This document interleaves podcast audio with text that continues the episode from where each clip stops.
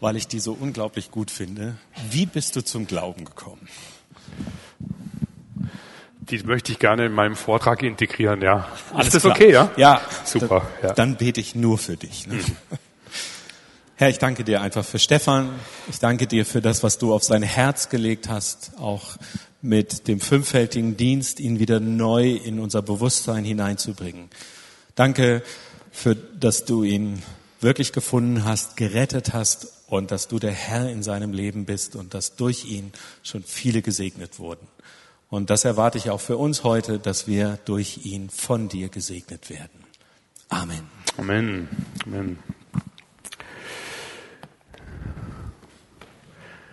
Ja, ich freue mich sehr, dass ich heute hier sein darf bei euch. Die größte Herausforderung für mich ist jetzt, wie man in 45 Minuten einen, äh, ein Thema aufgreift, ähm, das, sage ich mal, ohne weiteres, ohne sich zu wiederholen, äh, könnte man fünf, sechs Stunden über dieses Thema sprechen. Es gleicht mir einem homöopathischen Streifschuss, den wir jetzt machen. Und Sinn und Ziel ist, dass wir nach 45 Minuten ein Stück weit ein Bild von der Schönheit dessen unter uns leicht aufleuchtet, was sich denn Gott unter apostolischem Dienst in der Relevanz für heute und fünffältigen Dienst vorgestellt hat. Schön hier zu sein. Ich freue mich sehr, Wiedenest. Ich schätze das Wiedenest sehr stark, weil wir haben etwas, was uns stark verbindet miteinander. Das ist nämlich äh, die Wortgottesbezogenheit. Das ist etwas, was mir auch überaus äh, stark wichtig ist. Kennt ihr das Lied? Worauf soll der Glaube ruhen? Äh, ja, kennt ihr das? Kennt ihr bestimmt, ja. Mir ist nicht um tausend Welten.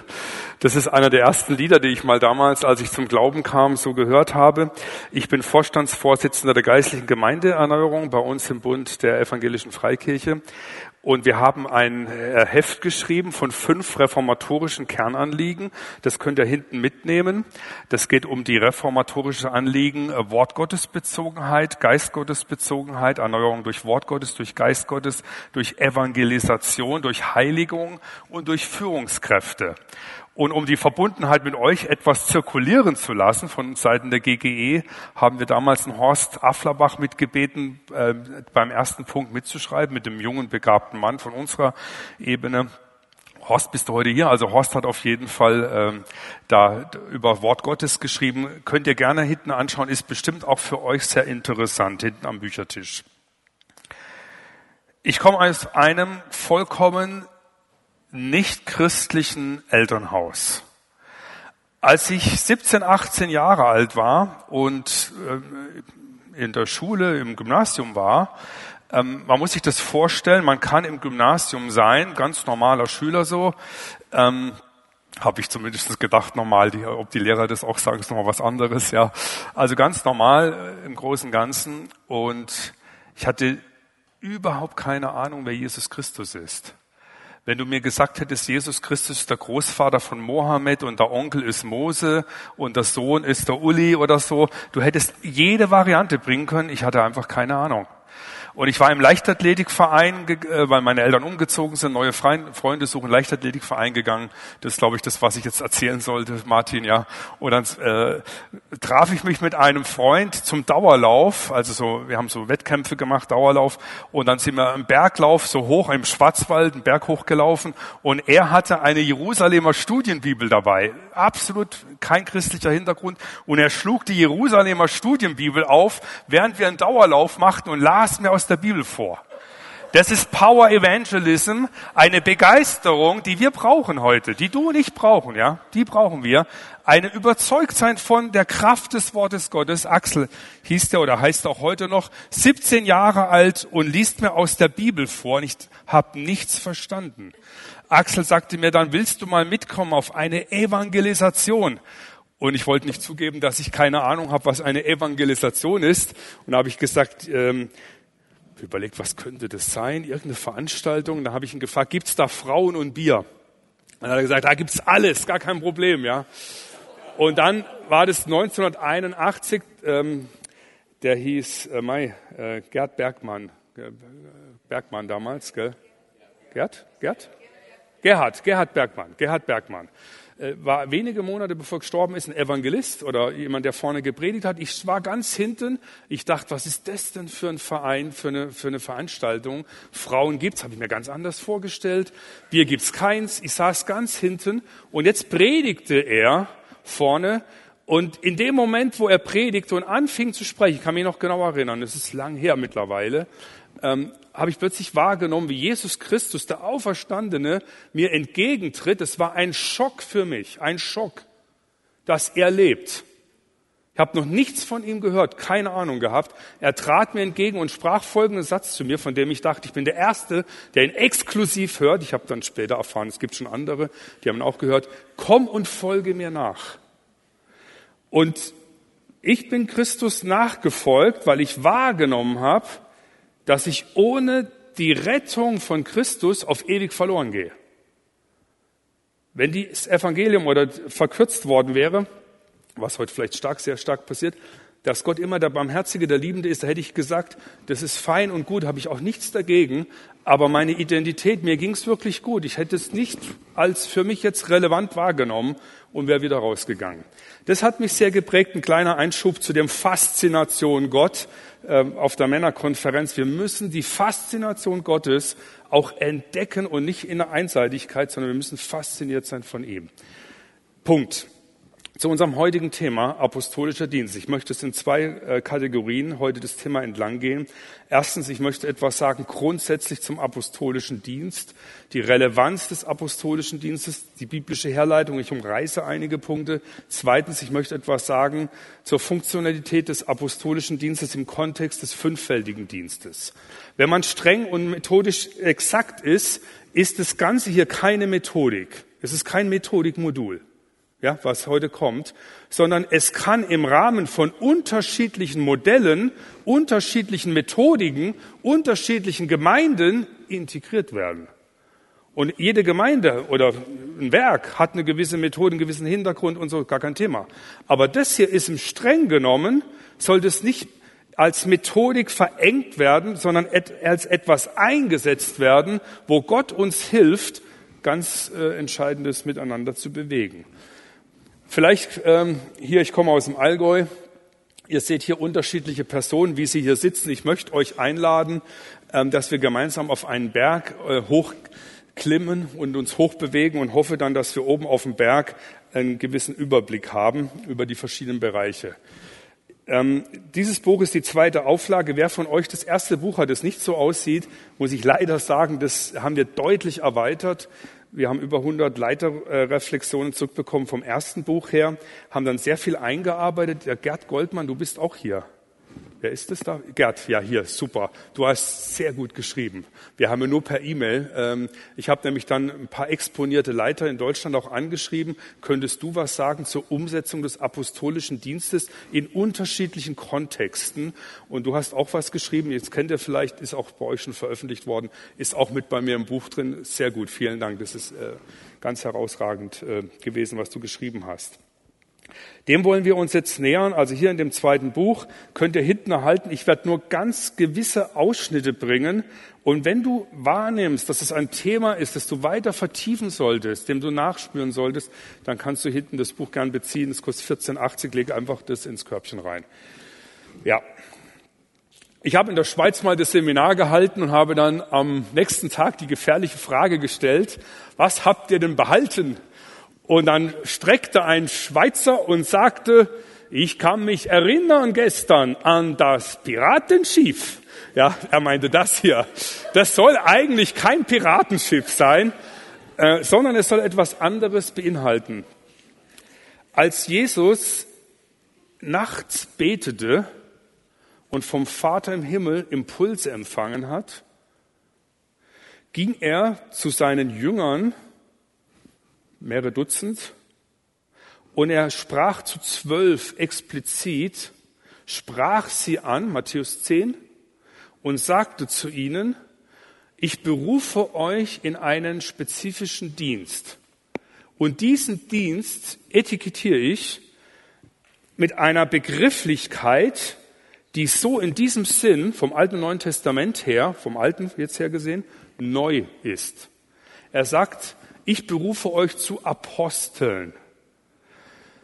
Apostello vom griechischen Apostolos könnte man oberflächlich, das ist oberflächlich äh, gesagt, betrachten als der Gesandte. Das ist sehr oberflächlich, weil damit ist nicht die Fulminanz, die Christus dahinter entfalten möchte, anspricht, ist nicht umrissen. Wenn man im griechischen Kontext schaut, zur Zeit Jesu, was war unter Apostel zu verstehen, dann war ein Kommandant eines hier Kommandos zu verstehen oder ein Schifffahrtskommando, das im Namen, jetzt wird es wichtig, des Königs in fremde Regionen vordringt, also in andere neue Kolonien sozusagen setzt und in den fremden Regionen die Herrschaft, die Kultur, das System, die Denkweise die Art und Weise des Königs, von dem sie gesendet werden, hinein implementiert.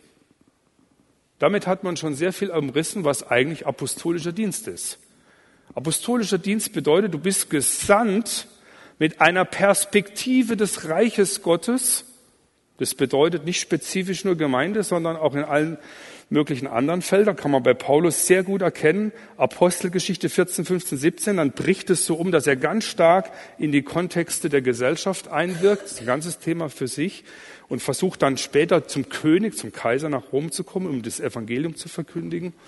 Ähm, also Personen, die speziell dazu berufen sind, den Willen des Königs, man könnte sagen, wie im Himmel so auf Erden, für uns den Willen Gottes in eine Gesellschaft hineinzubringen, in eine Gemeinde hineinzubringen, in eine Kultur hineinzubringen.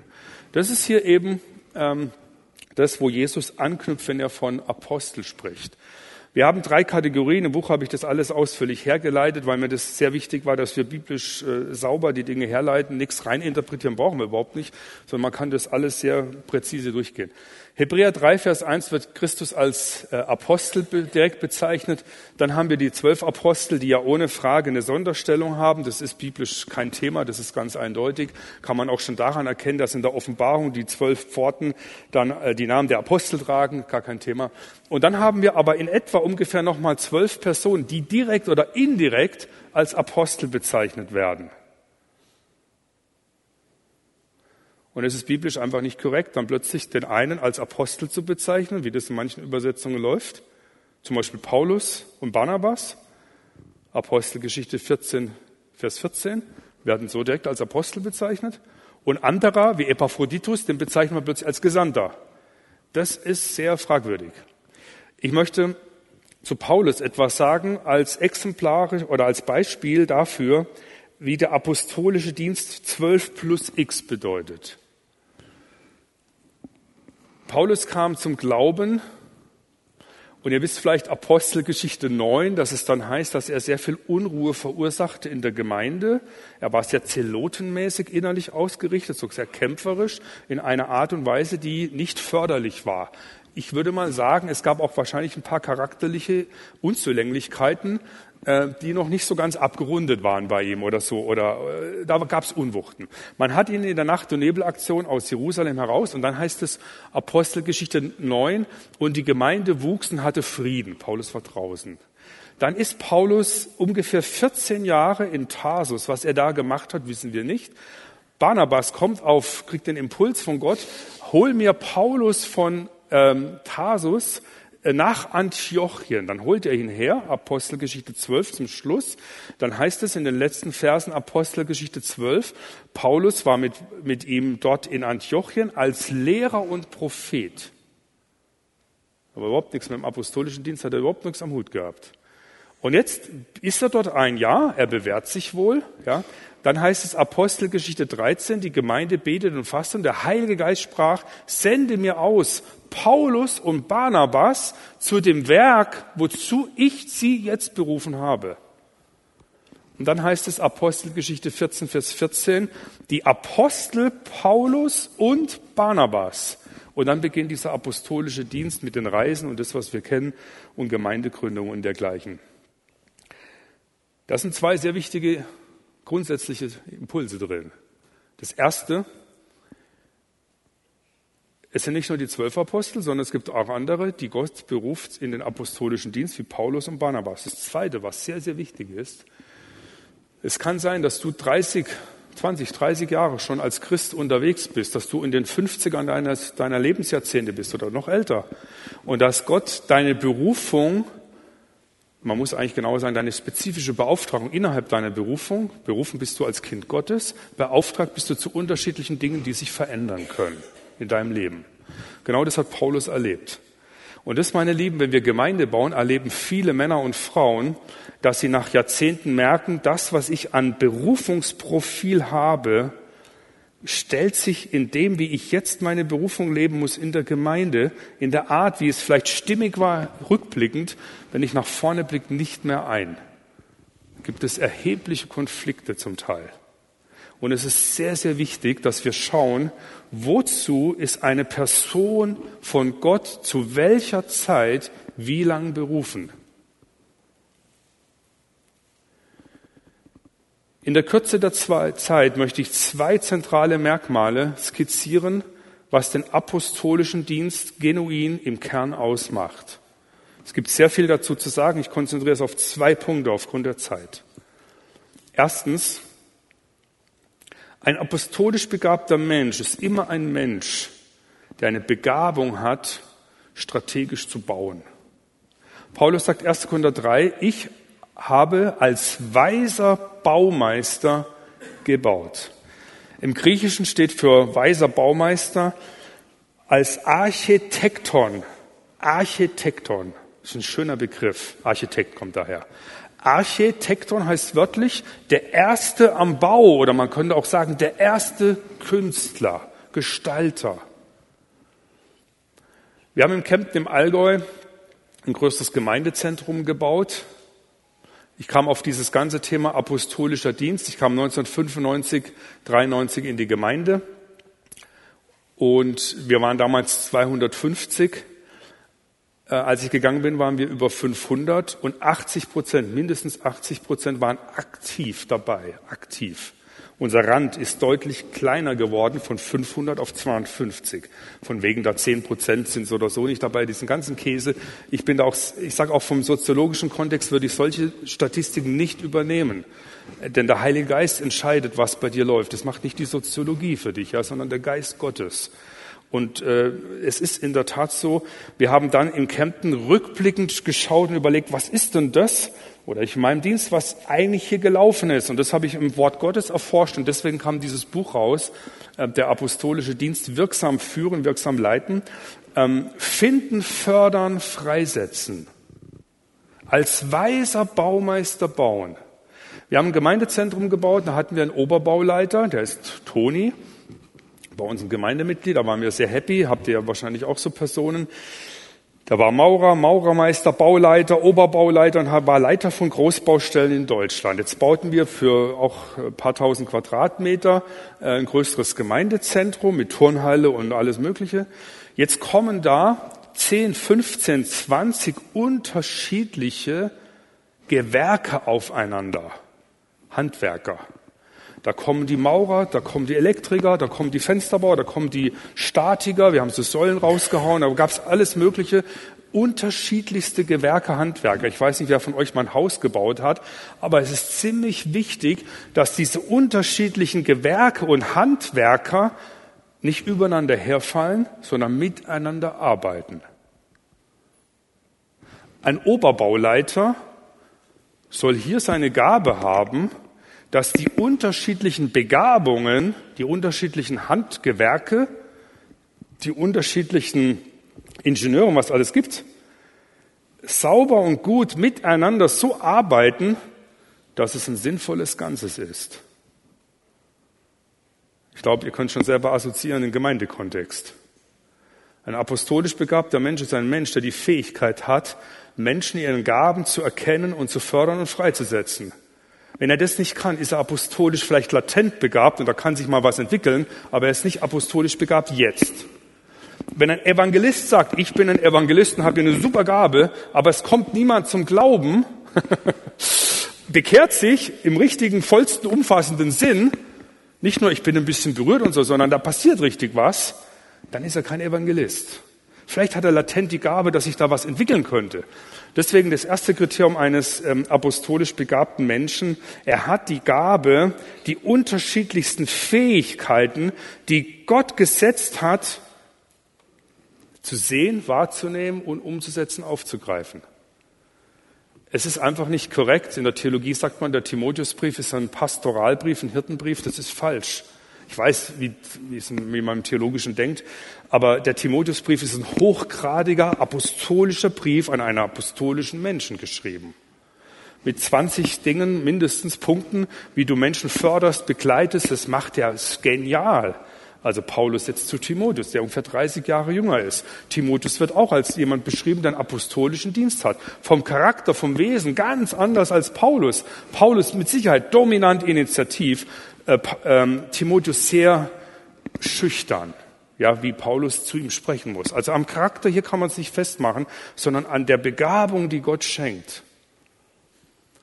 Deswegen diese zwei Kernkriterien. Erstens, ein apostolisch begabter Mensch ist jemand, der eine Gabe hat, unterschiedliche Begabungen zu erkennen, zu sehen und richtig einzusetzen, als Baumeister tätig zu sein. Und zweitens, im Spezifikum, der solche Gaben finden, fördern und freisetzen kann. Ein guter Hirte hat die Gabe, wenn er mit dir spricht oder mit mir und er fragt dich, wie geht's dir, dann sieht er tiefer. Der kann erkennen, wie es dir geht. Du weißt noch gar nicht, wie es dir geht. Nee, du, der, kann, der sieht tiefer. Ich habe die Gabe nicht. Wenn ich mit Menschen spreche und meine Töchter sind daneben, dann sagt man manchmal meine Töchter zu mir, hast du das nicht gemerkt, Papa, wie es der Person geht? Ich sage, ich habe nichts gemerkt. Ich habe hier keine Scannung, keine Gabe. Aber wenn ich mir einen Menschen anschaue, dann frage ich fast immer, was machst du beruflich und so. Ich, es läuft unbewusst. Das kennst du nach Gaben. Das ist eine unterschiedliche Art von Denken, die sich einander ergänzt. Okay. Ähm, wenn wir in die ähm, Bibel, äh, in die Kirchengeschichte schauen, haben wir eine ganze Litanei von Menschen, die als Apostel beschrieben werden, bezeichnet werden, rückwirkend. In so gut wie jeder Bewegung kann man das erkennen. Das ist ganz interessant. Sie müssten nur 200 Jahre tot gewesen sein. Selbst eine Täuferbewegung, ja, waren sie 200 Jahre tot, wird in der Retroperspektive gesagt und meistens mit einer hohen Trefferquote. Das war ein apostolischer Mensch. Wir haben bei uns, ihr könnt es im Buch nachlesen, wir haben eine ganze Menge aufgeschrieben. Wir haben bei uns im Allgäu Jemand, der heißt Magnus Apostel des Allgäus. Ich habe mir mal überlegt, wo kommen die ersten nachhaltigen Spuren des Evangeliums ins Allgäu und bin dann, musste feststellen, das kam nicht von den Baptisten, kam auch nicht aus der Brüderbewegung, es kam auch nicht römisch-katholisch, da atmen jetzt viele auf, denke ich ja. Es kam äh, von einer ganz wilden Spur, die war wirklich wild von den iroschottischen Mönchen. Mich hat diese Bewegung echt fasziniert. Da gab es einen, der heißt Magnus, Apostel des Allgäus. Da gab es einen Bischof in Augsburg und der wusste, wenn er mit einem fränkischen Missionar im neunten Jahrhundert ins, ins Allgäu geht, die werden den gleich köpfen, diesen Missionar, weil sie die Franken nicht gemocht haben aufgrund der geschichtlichen Ereignisse der vergangenen Jahrhunderte. Da kam er auf die Idee, ich gehe nach St. Gallen und da schicke ich dann einen iroschottischen Mönch. Und dieser Mönch, so sahen die aus. Also ich kann euch das wirklich nur ans Herz legen, auch hier in, in Bregenz großartig gemacht. Die haben super geforscht in Bregenz, auch, äh, weil da Kolumban und Gallus viel unterwegs waren. Die, äh, Kolumban ist der Gründer des iroschottischen Ordens. Und hier unten auf dieser Tafel, mitten in Bregenz, steht ein Wort, das könnte hier auch stehen, äh, in Wiedenest. Das heißt nämlich, predige das Evangelium, gleich ob es den Leuten passt oder nicht. Das gefällt mir, ja, das ist gut.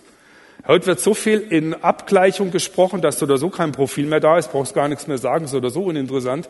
Und hier, äh, das, die, es war eine Bewegung, die sich auszeichnete, sich auszeichnete durch eine ganz starke apostolische Verkündigung. Wenn du wissen willst, was das ist, musst du leider das Buch lesen. Ich habe keine Zeit dafür jetzt. Sorry, ja. Ähm, da sind Kennzeichen apostolisches Wirkens. Ich habe zwei herausgegriffen. Ähm, ich möchte einen Bereich herausgreifen, der sehr, sehr wichtig ist äh, im apostolischen Denken und Wirken. Ähm, apostolische Menschen sind Menschen, denen Gott eine Gabe gegeben hat, in der Reich Gottes Perspektive zu denken. Das heißt, sie sehen die Gesellschaft und haben ein inneres, sehr starkes Verlangen, die 95 Prozent, die noch nie was vom Evangelium gehört haben, vom richtig gehört, Die haben von christlichen Werten gehört, das bringt aber nicht so viel. Die haben von Kirche gehört, von der Kirchengeschichte gehört, die kennen den Papst, wie der heißt, aber die haben noch nie von Christus persönlich wahrgenommen, dass Jesus mit ihnen eine Beziehung aufbauen will und der Vater im Himmel zu ihnen jetzt mit ihnen in Gemeinschaft treten will. Und das Vergebung, Erlösung, Gebet zu ihm haben sie noch nie gehört. Und ich möchte nur einen Aspekt herausgreifen und Beispiel, ähm, wie, sich, wie das aussehen kann, apostolisches Einwirken, Relevanz in die Gesellschaft. Das ist ein Riesenthema. Ich greife einen Aspekt heraus. Vor 15 Jahren betete ich in Kempten für die Stadt und ich meinte wahrgenommen zu haben, wie eine Lanze ins Rathaus fliegt und auf der Lanze stand Gebet. Und dann kam mir die Idee, man könnte doch eine Gebetsgruppe im Rathaus installieren mit dem Stadtrat. Und jetzt, ich mache es kurz, Gott hat es aufgegriffen. Das ist die Frage einer Vision. Ich schaue, was Gott hineinsetzt, sehr wichtig. Wir müssen schauen, was hat Gott Menschen ins Herz gelegt, was Gott gesprochen hat. Nicht, was sie sich einbilden, sondern was Gott gesprochen hat. Das muss man auch unterscheiden. Und dann äh, gibt Gott auch dazu. Kurzum, wir haben dann Veranstaltungen angefangen. Der Oberbürgermeister bei uns in der Stadt hat die Schirmherrschaft übernommen weil Gott etwas getan hat, hat nämlich ihm ins Herz gesprochen und hat uns gesagt, wir sollen die Initiative, Initiative Gebet äh, nennen, äh, Suche der Stadt Bestes. Was wir nicht wussten, dass der Oberbürgermeister für sich persönlich dieses Bibelwort, weil sein Bruder äh, Priester ist, dieses Bibelwort für sich so als innere Richtschnur genommen hat. Wussten wir nicht.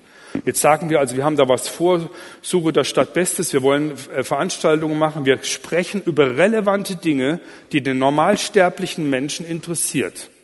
Der Normalsterbliche meine ich jetzt der normale Mensch. Also nicht, dass du abnormal wärst oder ich, aber wir kennen Christus, alle die, die den Herrn nicht kennen. Was interessiert die überhaupt? Und dann haben wir relevante Themen aufgegriffen zu unterschiedlichsten Bereichen und waren erstaunt. Das sind Veranstaltungen, da sind 400, 500 Menschen da, Führungskräfte da, ganz intensiv. Wir sprechen über relevante Dinge mit Führungskräften, die auch die Menschen interessiert, was die sagen und sagen, das nehmen wir jetzt und gehen darüber und damit ins Gebet. Und wir haben einmal das Fernsehen da gehabt und ich möchte euch jetzt ähm, einen kleinen Ausschnitt davon zeigen. Das ist übrigens auch interessant hier, äh, wenn ihr hinten das Buch ähm, äh, Magnus Apostel des Allgäus, das seht ihr. Ich wurde, mir wurde vorhin gesagt, man darf Seehofer hier nicht zeigen. Ich zeige ihn dennoch. Wisst ihr warum? Weil jeder muss mit dem Evangelium erreicht werden. Jeder, ja. Da gehört er auch dazu. Und hier Kretschmann. Das ist echt interessant. Wenn du das Buch zusammenschlägst, das ist ein Vorwort von dem, zum Buch, dann küssen die sich fast, ja. Also äh, das, wie Gott es strategisch gemacht hat, dass die beiden ein Vorwort schreiben zu Magnus, das ist ein ganz spannendes Thema. Und dieses Buch wird verschenkt im säkularen Bereich unter Bürgermeistern und so weiter, weil dieses Buch, das geht dann um eine reformatorische Ebene. Da könnt ihr gerne reinschauen, das ist hochinteressant, das auch so zu nutzen. Aber da kann ich jetzt leider nicht drauf eingehen. Hier hatten wir eine Veranstaltung mit dem Volker Kauder, ähm, bei uns in, in einem Gebäude bei uns. Ähm, wir sind immer nur in, in säkularen, normalen Gebäuden. Wir sind nie in Kirchengebäuden. Das ist sehr wichtig, grundsätzlich nicht. Ähm, und äh, da haben wir dann Kauder gehabt, hat äh, großartig da gesprochen und wir hatten zu einer anderen Veranstaltung mal den ehemaligen CSU-Vorsitzenden äh, Huber bei uns gehabt zum Thema, wie viel C ist denn in der CSU? Und dazu gibt es ein Video, den wir euch kurz zeigen möchten. Und noch einen Ministerbesuch hat es im Allgäu gegeben. Der CSU-Parteivorsitzende Erwin Huber war Gast der Initiative Gebet. Es ging um die Frage, wie viel C steckt in der CSU. Benjamin Fließ und Annalena Fischer mit der Antwort.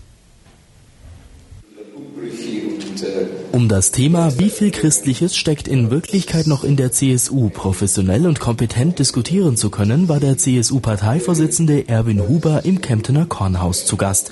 Über Spannungspunkte wie christliches Familien- und Eheverständnis, Lockerung der Stammzellenforschung sowie zahlreiche weitere Brennpunkte wurde heiß diskutiert. Das C ist für uns nicht einfach Tradition, sondern ist äh, eine Verpflichtung für den Alltag, ist eine eine Selbstverpflichtung für uns, nach christlichen Grundsätzen, nach dem christlichen Menschenbild äh, Politik zu gestalten. Das heißt äh, für uns einmal Schutz des Lebens von, vom Anfang bis zum Ende, heißt für uns Einsatz für soziale Gerechtigkeit, heißt für uns Einsatz für das Gemeinwohl und natürlich auch dafür, dass wir Politik machen nach Werten. Und äh, da müssten wir uns eigentlich jeden Tag selber prüfen, ob wir diesen hohen Ansprüchen gerecht werden. Wahrscheinlich nicht immer vollkommen, aber wir sollten uns jedenfalls immer bemühen. Die Bürger sollen die CSU nicht nur aus den Medien kennen, sondern auch die Möglichkeit haben, persönliche Anliegen loszuwerden. Der persönliche Kontakt ist für die Partei ebenso von großer Bedeutung wie für die Bürger, so Huber weiter. Diese Einstellung stieß bei allen Beteiligten auf durchweg positive Resonanz. Ziel der Initiative ist es, dass wir an verschiedenen Orten der Stadt, also nicht im kirchlichen Bereich, sondern ganz bewusst an normalen Orten der Stadt, äh, Verantwortungsträger zu interessanten, guten Themen einladen, mit guten Referenten und dann darüber ins Gespräch kommen und aber dann auch beten. Äh, die Initiative, deswegen heißt ja Initiative Gebet, steht unter dem Motto Suche der Stadt Bestes und betet für sie, auf dass es ihr besser geht, wohlergehe. Und wir glauben, dass Gebet eine Kraft ist, die etwas bewirkt und so ist die Initiative entstanden, dass wir zu stadtrelevanten, aber auch bundesrelevanten Themen Redner einladen, darüber diskutieren, ins Gebet kommen und danach gibt es meistens auch ganz interessante Gesprächsforen. Die Schirmherrschaft der Gebetsinitiative hat Oberbürgermeister Dr. Ulrich Netzer übernommen. Die Initiative ist überkonfessionell sowie parteiübergreifend. Okay, äh, danke. Ihr kennt das Vaterunser. Wenn wir das Vaterunser bei solchen Veranstaltungen sprechen wie neulich, da hatten wir den Markus Söder bei uns. Ich weiß, dass das manche nicht gefällt. Hier. Der stand hier vorne auf, also nicht hier, der stand auf der Bühne. Der ist der Finanzminister bei uns. Alle von den Banken waren alle Leute da. Alle Banken, Aufsichtsräte, Vorsitzende, alle da. Dann stand er vorne da und hat erzählt, wie er sein Leben neuestens Jesus gegeben hat und wie er sein Leben mit Christus lebt. Ich kann euch sagen, danach, das war ein Schock, reformatorisch, so wie ich das liebe, unter Menschen, die ihn noch nicht kannten. Das war der absolute Hammer. Absoluter Hammer. Ähm, und ganz viele Christen, die ja immer genau wissen, wie die Politiker sind, wenn die das dann erleben, in der Regel tun die immer Buße. Das ist auch gut so. Ja, weil sie dann nämlich die Leute mal persönlich kennenlernen und merken, was das ist und was es bedeutet. Wir hatten bei der Veranstaltung mit dem Erwin Huber ähm, einen jungen Mann, der gebetet hat. Also normale Themen gesprochen und dann 10, 15 Minuten, vier, fünf Personen beten, mehr nicht. Aber für Menschen, die jetzt nicht im christlichen Kontext sind, ist ein solcher Abend ein Gebetsabend gewesen. Deswegen nennen wir das Initiative Gebet. Du kannst nicht einen Abend machen, öffentliche Diskussion und so weiter, und dann plötzlich kommst du mit dem Gebet rein. Dann werden ganz sauer, ja, ist auch berechtigt. Ähm, dann war ein junger Mann da, der hat so frei gebetet, ja, und segne den, hat nur noch gefehlt, dass er sagt, den Erwin und so, und der saß neben mir, der Erwin Müller, und ich hab, wurde innerlich nervös, boah, wie geht's dem jetzt? Äh, was denkt er jetzt, wenn da vorne so frei einer so, so, so wie, ihr, ihr wisst, was ich meine, oder? Er hat überhaupt nicht reflektiert, wo er ist, als wäre er im Wohnzimmer, also, ja, okay. Ähm, und dann dachte ich, boah, irgendwie peinlich und so. Dann, die Veranstaltung ist vorbei, er steht auf, die Bürgermeister kommen, wollten mit ihm sprechen und sagte, wo ist der junge Mann, der für mich gebetet hat? Wo ist der junge Mann? Haben wir den jungen Mann hergeholt, dann sagte er, sowas, was Sie gemacht haben, das habe ich noch nie erlebt. Wisst ihr, dass es ganz viele Menschen gibt, hier in eurem Umfeld, die haben noch nie erlebt, wie Menschen zu Gott sprechen. Die noch nie erlebt. Ich rede jetzt nicht von der Liturgie, sondern von einem freien Gebet, wo Menschen sprechen, weil sie eine persönliche Beziehung. Wir haben einen ganz bekannten Professor bei uns in der Gegend, ein turbointelligenter Mensch. Der kam nach einer Veranstaltung auf uns zu, gesagt, der war echt geschockt und hat gesagt, der spricht diese Person mit Gott, als wäre Gott im Raum. Was ist? Und der ist im Kirchenvorstand. Das hat er noch nie erlebt. Das ist der Wahnsinn. Und deswegen möchte ich, ist nur ein kleines Beispiel. Wir müssen wir haben etwas zu geben, die Gemeinde hat etwas zu geben, nur es braucht die Männer und Frauen unter uns, die das freisetzen, um den Sprung und die Brücke organisch zu bilden, ohne das Evangelium dabei zu verlieren. Ich muss rübergehen zum diesen Text hier. Wir haben ihn schon gelesen, Epheser 4, Vers 11. Ich möchte die letzten zwölf Minuten oder wie viel wir haben noch zum fünffältigen Dienst was umreißen. Ähm, Ihr müsst den Text selber mal zu Hause durchlesen. Ich möchte nur auf zwei, drei Dinge hier zu sprechen kommen. Jedem von uns ist etwas gegeben, heißt es hier, ein Anteil an Gaben gegeben. Wenn du dich mal beschäftigst, was das bedeutet, dann weißt du, dass es kein Mensch genau weiß, was das bedeutet. Ein guter Theologe kann dir sagen, da ist ein Geheimnis drin, was Gaben bedeutet, Talente, Fähigkeiten. Das ist ein Mysterion, das ist ein Geheimnis. Das bedeutet nämlich, dass Gott etwas in dich hineingelegt hat und das will er jetzt zum Aufblühen bringen. Das hat mit deinen Gedanken zu tun, mit deinen Fähigkeiten, mit deinen Talenten. Wir umreißen das dann so bruchstückhaft. Es geht darum, Gott hat dich geschaffen, etwas zu sein, zum Lob seiner Herrlichkeit. Und dann sollst du aufblühen. Das steht hier. Das, und jeder von uns hat etwas bekommen, was aufblühen soll. Jetzt kommt ein ganz verrückter Exkurs, ein sehr merkwürdiger Exkurs, der fast immer ausgelassen wird in diesem Text. Nämlich, dass Christus als Auferstandener in die unterschiedlichen Sphären gegangen ist, der unsichtbaren Welt, und hat die Gefangenschaft gefangen geführt.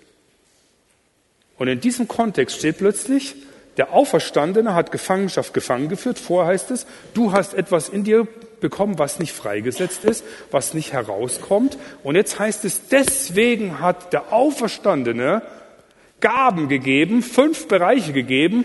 Ich nenne das ähm, einen Freisetzungsdienst geradezu gegeben, etwas in uns zu bewirken, durch Apostel, Evangelisten, Propheten, Hirten, Lehrer, zu bewirken unter uns im Miteinander, das uns aufblühen lässt, damit das passiert, dass wir ähm, zugerüstet werden zum Dienst der Heiligen, damit wir nach innen stabil sind als Gemeinde und nach außen Licht und Salz wirksam sind.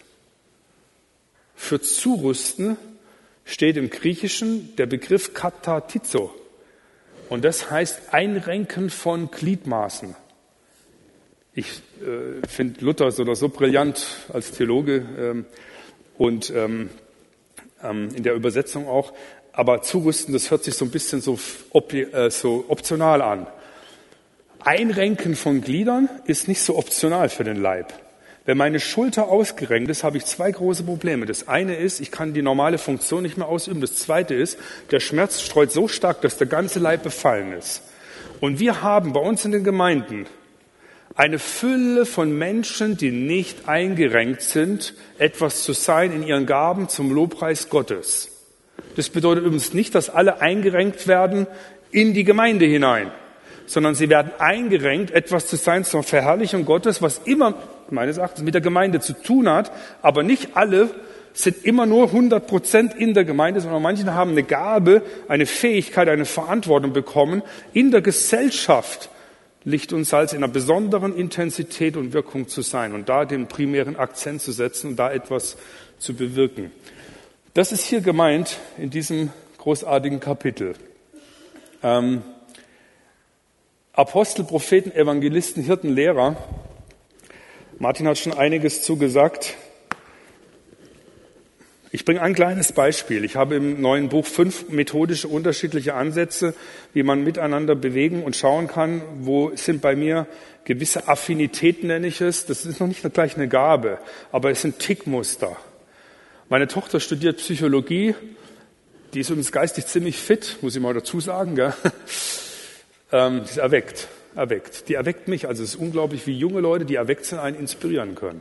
Und dann sagte sie zu mir, ich habe das Buch gelesen, sagte sie zu mir, Papa, weißt du eigentlich, dass es in der Psychologie die Big Five gibt? Die Big Five. Ich kannte nur die Big Five von Südafrika, das sind diese großen Tiere da, die, die Big Five. Big Five in der Psychologie. Die Psychologen haben über Jahrzehnte miteinander versucht, wie können wir Clustermuster setzen über die verschiedenen Charakterkriterien des Menschen. Es gibt 200, mindestens 200 gängige Modelle, wie man versucht, Dinge zu clustern. Ich bin kein Fan von diesen Modellen. Interessant ist, es gibt allein 3000 akademische Arbeiten über die Big Five. 3000. Jetzt habe ich gedacht, also wenn die in fünf Bereichen die inneren Strukturen des Menschen geclustert haben, dann wäre es doch interessant, ob die eine gewisse Korrespondenz zu diesen fünf hier haben. Und die haben die Korrespondenz, die ist so groß, dass wenn du die fünf Dinger liest, du kommst sofort rüber. Nur, der Unterschied ist, das war zuerst. Ja? Das war zuerst. Das ist ganz wichtig. Gott hat zuerst, der weiß doch, wie du und ich, wie wir innerlich verwoben sind. Der Herr weiß, was du brauchst, was dich freisetzt. Wenn der Herr sagt, der Auferstandene spricht, ich glaube, dass der Epheserbrief etwas aus dem Wort Gottes, also Wort Gottes ist und nicht irgendwas. Wenn der Auferstandene spricht und sagt, das braucht ihr dringend, dann brauchen wir das dringend. Das ist ein wichtiger Bereich, das ist bei weitem nicht alles, der fünffältige Dienst, aber ein Momentum, der sehr, sehr viel bringt, wenn wir es verstehen und anfangen, es umzusetzen. Stell dir vor, du gehst heute am Abend, du fährst nach Hause und du kommst an einem Unfall vorbei. Das ist mir noch nicht mal passiert oder vor einigen Jahren. Ein Mann liegt in einer Blutlache, eine Frau steht schreiend daneben, die Frau, der Mann hat so rausgehauen aus dem Auto sechs, sieben Personen stehen als Passanten außenrum. Wenn du ein Mensch bist, der Hirtenbegabungen primär in sich verankert hat, dann ist dein natürliches Denken sofort, das passiert automatisch, brauchst kein Buch lesen. Alles sehr frei und sehr, sehr klar. Du gehst sofort in dem Zentrum hin, wo du menschliche Not wahrnimmst. Das ist nämlich zu der Frau und zu dem Mann. Da geht der Hirte hin oder die Hirtin. Da gehst du hin. Da bist du. Da schaust du. Da sprichst du. Wenn du Lehrer bist, hast du schon viel schlechter die Karten. Da bist du oft als herzlos dargestellt als, oder Analytiker. Das geht ja in die Richtung. Lehrer. Der Lehrer kommt außen. Er ist gar nicht so im Herzen sofort empathisch gekoppelt. Er schaut sich das von außen stärker an und überlegt sich, wie konnte ein solcher Unfall passieren? Er sieht vielleicht die Bremsspur, er sieht, die Ampel ist falsch eingestellt und analysiert dies. Und dann wird aufgrund seiner Analyse, seiner von außen Betrachtungsfähigkeit, die Ampeleinstellung verändert, wenn dein Kind dann mal in zehn Jahren vorbeifährt, dass nicht der gleiche Unfall passiert. Ich glaube, dann sind wir dem ähm, Lehrer alle sehr dankbar. Aber erstmal gibt es ganz viele, die sagen, ja, so kannst du aber nicht an den Unfall gehen. Versteht ihr? Er wird von vornherein in der Gemeinde, wenn du nicht im Hirtenbereich bist, in diesem spezifischen empathischen Bereich, wirst du sofort ausgegrenzt, dann bist du am Rand, du gehörst ja nicht dazu. Weil nicht gesehen wird, wie wichtig diese andere Befähigung ist. Der Evangelist. Wir haben ein paar Evangelisten bei uns. Einer ist Moderator bei uns im Gottesdienst. Ist egal, was wir gepredigt haben. Und so am Schluss sagt er immer, und ihr wisst genau, Heute, wenn du nach Hause fährst, kannst du in der Blutlache liegen, ja. Und dann weißt du, ob du Christus dein Leben gegeben hast und so.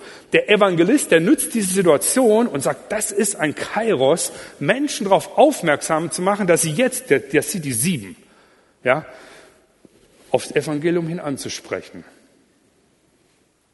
Wer fehlt noch? Der Prophet. Der Prophet sagt, das habe ich gestern geträumt um vier Uhr dass da einer mit einem roten Schal ist, der ist dann da und de, zu dem soll ich sprechen. Der Prophet denkt senkrecht von oben so, so spricht jetzt der Herr in diese Situation. Der Apostel kommt rein und das ist interessant auch hier als Ergänzung und er schaut sich um und er überlegt, welche Gaben von welchen Leuten sind hier, um was jetzt für das Reich Gottes bewirken zu können. Vielleicht steht der Hirte gerade daneben und traut sich nicht hinzugehen und sagt er, geh da hin freisetzen. Du hast die Fähigkeit, hier zu handeln. Prophetisch Begabte bei uns in der Gemeinde, die haben sich überhaupt nicht getraut. Die Begabtesten haben, trauen sich oft nicht, was zu sagen. Da musst du die an die Hand nehmen, führen, leiten, begleiten. Das nennt man Leitung, Führung. Das muss schulen, trainieren, dabei sein. Das macht der apostolische Mensch. Es ist ziemlich müßig, dann darüber zu streiten, welche Perspektive jetzt nun die wichtigere ist, das ist Kindergarten, sondern zu sehen, hey, wir brauchen das miteinander. Ich komme auf den, auf einen wichtigen Moment, ich kann das leider der Zeit wegen hier im Einzelnen nicht bringen, ähm, was mich natürlich mehr als reizen würde. Ähm, ich nehme das hier. Ich glaube, dass der Apostel aus folgendem Grund am Anfang genannt wird, sowohl im Epheser 4 als auch im 1. Korintherbrief. Äh, das hat keine hierarchische Funktion, denn um Hierarchien geht es in diesen Texten gar nicht. Es gibt durchaus hierarchische Texte in der Bibel. Hierarchie heißt übrigens wörtlich heilige Ordnung. Heilige Ordnung ist ziemlich wichtig. Also Hierarchien, was Gott setzt, heiligen Ordnungen von Ehe, Familie, Mann, Frau, Kinder, ist ziemlich, ziemlich, ziemlich wichtig. Ja. Das sind die Wirbelsäulen einer Gesellschaft. Und wenn die rausgenommen werden, irgendwann wird alles so instabil, dass es sehr instabil ist. Ja. Also das ist ziemlich wichtig. Aber das sind keine hierarchischen Texte hier, sondern äh, das ist ein Text, wo ich glaube, dass der Apostel vorne dran steht, weil er in seinem Dienst eine Schlüsselfunktion hat, von seiner Gabenspektrum her, denkt an den Bauleiter, andere Gaben freizusetzen. Deswegen macht es durchaus Sinn. Von der Hierarchie gesehen ist ein Apostel, Evangelisten, Lehrer ähm, der Gemeindeleitung unterstellt. Das ist ein anderes Thema. Der fünffältige Dienst, ich führe das in meinem Buch aus, wozu Junia, Römer 16, Vers 7, als Frau dazugehört, bis ins 13. Jahrhundert von den Kirchenleuten alle anerkannt. Junia, eine Frau als im apostolischen Dienst, darf man nicht verwechseln mit dem theologischen Thema der Ältestenschaft. Das ist ein anderes Thema, ja. Muss man gut auseinanderhalten. Man sieht hier, ähm, der Hirte und der Evangelist, die zwei, die äh, sind manchmal in rechter Spannung zueinander, denn der Hirte sagt, alle bleiben hier drin und der Evangelist sagt, alle raus. Ja? Die haben unterschiedliche Tendenzen im Herzen. Der Prophet und der Lehrer ist auch interessant. Der Lehrer sagt, ich habe zwei Monate an diesem Thema geforscht und jetzt bringe ich euch die Essenz von dem, was ich vor zwei, in, in zwei Monaten erforscht habe. Da gibt's im charismatischen Kontext, bin ich auch ein bisschen zu Hause, gibt's ganz viele, die sagen, das kann ja nicht von Gott kommen. Ja, Das muss ja äh, der Prophet, der spricht und am Schluss, wenn er gesprochen hat, kann er sagen, was er von Gott empfangen hat. Ja, Also das ist natürlich beides total einseitig und beides ist wichtig. Aber die ticken so unterschiedlich, dass die manchmal in einem größeren Spannungsfeld zueinander stehen. Dieses Schiffsbild, äh, fünffältiger Dienst als Schiffs gesehen, der Prophet, der auf himmlische äh, Funksprüche achtet, der Apostel, der koordiniert, denkt an den Unfall, die Härte, der auf das Miteinander achtet, ist sehr kostbar, die Gabe, aber ein einfältiger Dienst führt uns nicht weiter. Ja? Es gibt auch afrikanische Gemeinden, die sind sehr einfältig im Dienst, in evangelistischen Fokussierung. Wir brauchen die fünffältige äh, Bereich in der Ergänzung zueinander. Der Lehrer schaut, ob der Kurs stimmt, ist ein ziemlich wichtiger Punkt in unserer chaotischen Zeit. Was ist denn biblisch korrekt? Was ist denn hier überhaupt biblisch und so? Und der Evangelist wirft den Rettungsring aus, dass wir nicht nur uns nach innen konzentrieren, sondern auch nach außen unsere Verantwortung wahrnehmen. Das ist meine letzte, zweitletzte Folie, dann bin ich durch. Äh, warum ist es so wichtig mit dem fünffältigen Dienst? Stellt euch vor, hier bist du. Könnt ihr das sehen, der rote Punkt? Du bist hier. Und du drüben, du bist hier. Und du vorne bist hier. Das hier überall rums liegen sind Geschwister, Gemeindeleute. Wir ticken unterschiedlich in der Art, wie wir einen Unfall wahrnehmen, in unseren Begabungsfeldern, in dem, was dich motiviert einzusteigen, bist du anders als ich. Wenn du nicht gepackt wirst durch alle Generationen hindurch, gepackt wirst an dem, wo deine Berufung ist, was dich aktiviert, hast du nie Zeit. Junge Leute sagen, oh, hab leider keine Zeit, so bis 40, oh, keine Zeit dafür, geh woanders hin. Ähm, wenn man älter ist, formuliert man es ein bisschen charmanter aber es bleibt beim Gleichen. Man hat keine Zeit, weil das nicht gegriffen wird, was dich innerlich berührt. Wenn wir eine Leiterschaft haben, die möglichst den fünffältigen Dienst in sich integriert, das ist ein Riesenthema für sich, ich reiße es nur an, dann ist die Wahrscheinlichkeit, dass wir nach außen Menschen ähm, zurüsten können zu dem, was Gott ihnen gegeben hat, wesentlich höher. Es ist nicht okay, dass wir Menschen reinstopfen in Dienste, weil wir gerade eine Lücke in einem Dienst haben. Und Menschen machen hier nicht mehr mit. Und es ist durchaus auch okay. Menschen wollen nicht beschäftigt werden, sondern ihrer Berufung nachfolgen. Wenn sie ihrer Berufung auch nicht nachfolgen, da haben wir ein Problem. Äh, wenn sie nirgends integrieren lassen oder sich einbringen. Aber man muss schon schauen, wo hat denn Gott die Menschen berufen? Deswegen ist es so wichtig, Fläche zu bieten durch die unterschiedlichen Aspekte, die auch leben. Die letzte Folie, das ist ein Test hier, die letzte Folie, dann schließe ich. Ähm,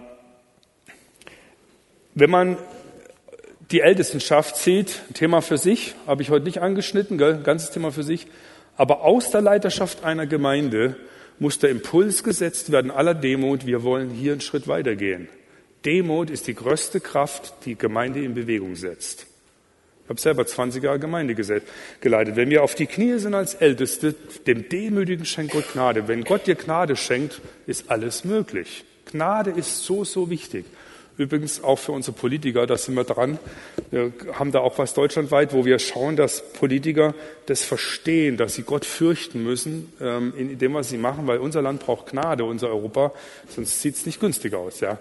Ähm, also und hier die Ältesten sind in der Verantwortung, was die Fünffach-DNA, den fünffältigen Dienst, die DNA heißt, das aktiviert uns untereinander in unseren verschiedenen Bereichen, ähm, aktiviert, damit der Leib Christi hier Liebesgebot, Missionsbefehl, grundgelegt auf den Apostel und Propheten, also altes Neue Testament, diakonisch wirken, Gemeindegründung, Orientierung geben, Licht der Welt sein, Salz der Erde, dass das hervorleuchtet, damit Christus das Haupt verherrlicht wird. Das ist das, worum es geht. Es geht nicht um dich, um uns, um dieses Werk, um unsere Gemeinden, um unseren Nachmittag.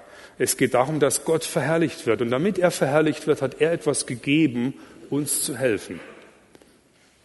Und ich bitte euch zu prüfen, bei diesem minimalen homöopathischen Streifschuss, den ich gegeben habe, dass ihr prüft, dass du prüfst, Herr, was spricht hier zu mir in mein Herz? Das ist so wichtig. Was ist jetzt für unsere Gemeinde, für unsere Bewegung in Bezug darauf wichtig und dran? Es gibt viele andere Themen in Leiterschaft, das ist bei weitem nicht alles, aber es ist ein zentraler Punkt, wie Menschen wieder bereit sind, überhaupt dabei zu sein. Das ist so wichtig. Und das checken wir, das checkt ihr, das checkt ICF, das checkt Peter Wenz, das checken alle. Wir brauchen apostolisch begabte Männer und Frauen, die Gaben von Menschen sehen und fördern können. Und das möchten wir zurüsten, übrigens auch ein Stück weit im K5, damit der Herr verherrlicht wird. In dem Sinn möchte ich mich bedanken für eure Aufmerksamkeit. Äh, danke, dass ihr so tough zugehört habt. Ja, ich weiß, das war ein ziemlicher Ritt. Wenn euch das interessiert, könnt ihr gerne ähm, noch weiter Bücher schauen. Ansonsten ist es so, wir haben jetzt die Seminare. Ich bitte dich nach vorne, Uli. Jede Frage, die jetzt noch offen ist, wird der Uli euch gleich beantworten dann in seinem Seminar.